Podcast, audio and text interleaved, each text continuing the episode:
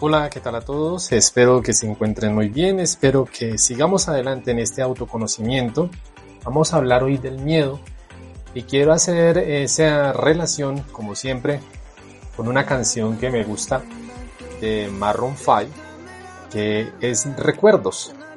¿Y por qué? Porque aquí habla precisamente de ese sentimiento del miedo, de las personas que están a nuestro lado, que ya no están, y cómo nosotros, digamos, eh, hacemos que este miedo se manifieste de otra manera o como podríamos llamarlo también mecanismo de defensa.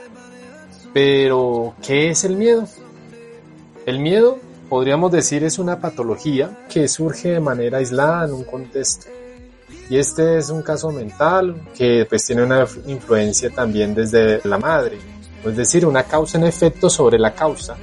Y es porque la mamá de alguna manera tuvo miedo y se lo transmitió al niño. Entonces el pánico es una forma de colocar el freno a ese ritmo y obviamente para aclararse eh, necesitamos tener una concatenación de síntomas físicos para aclarar o vislumbrar qué es el miedo y hay sentir un ataque de miedo, pero son dos cosas totalmente distintas, por lo cual entonces eh, miedo, por ejemplo, normal cuando tocan la puerta, cuando estamos viendo una película, todo esto genera miedo.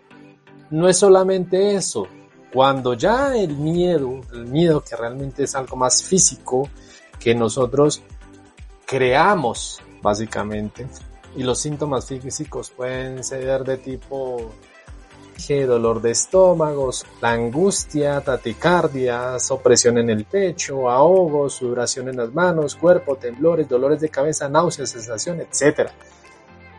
Pero esto ocasiona precisamente es porque la persona llega a un punto de revelar este miedo y empieza a tomar un cambio tan rápido en, el, en, su, en su cuerpo que se llama hiperventilación. Te cambia la circulación en la sangre, elimina el dióxido, el carbono, produce un metabolismo celular y obviamente el, torrente sanguíneo circulatorio se traslada al CO2 y las células y tejidos y pulmones donde está exhalando van eliminando por esto la respiración. Esto de una manera eh, científica podríamos decirlo, pero todo eso producirse en menos de un minuto. ¿Por qué? Porque hemos creado el miedo. Entonces aquí es donde debemos entender que se sigue una frase, una máxima que se decía, la persona no padece miedo, sino que lo construye. Este es un concepto también sirve para una maniobra de tratamiento terapéutico en general.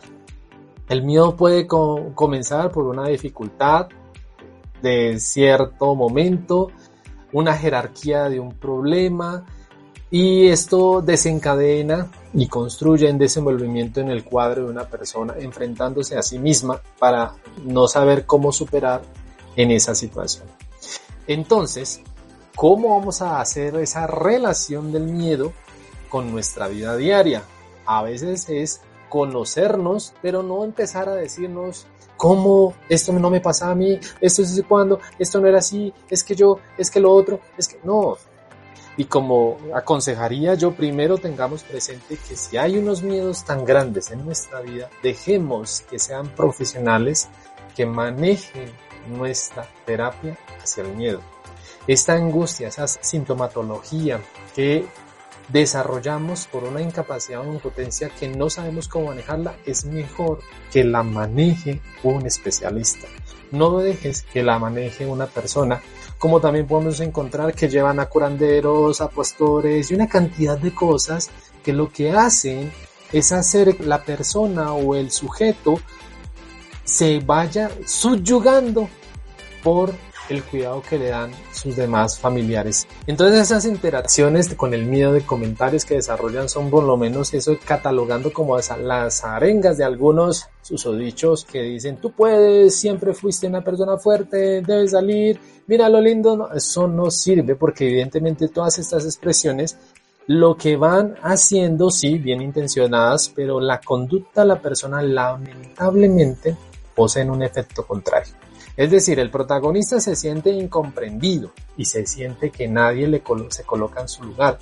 Se encuentra a merced de otro que lo pone en una posición totalmente baja. Es decir, no sirve. Entonces la angustia original se le anexa a la ansiedad y eso hablaremos en otro momento, y genera un sentirse impotente frente a los demás. Por eso hay que señalar que todo circuito de ansiedad y miedo está enraizado en constricciones cognitivas de corte negativo y catastrófico. También lastimosamente nuestros queridos padres nos han ayudado que esto suceda en nuestra vida y en nuestra forma de ser. Es decir, conocemos de pronto bien la información, que si hay un miedo y demás, pero no podemos realizar unas inferencias en estas estructuras las que han colocado en nuestra vida o circunstancias las han colocado. Entonces, hay unos autores, Clark, Arthur, lo definen como estructuras internas relativamente estables que han almacenado de manera genérica y prototípica características de estímulos, ideas o experiencias que son usadas para organizar información de acuerdo a cómo los fenómenos son percibidos. Entonces ahí volvemos a la misma afirmación.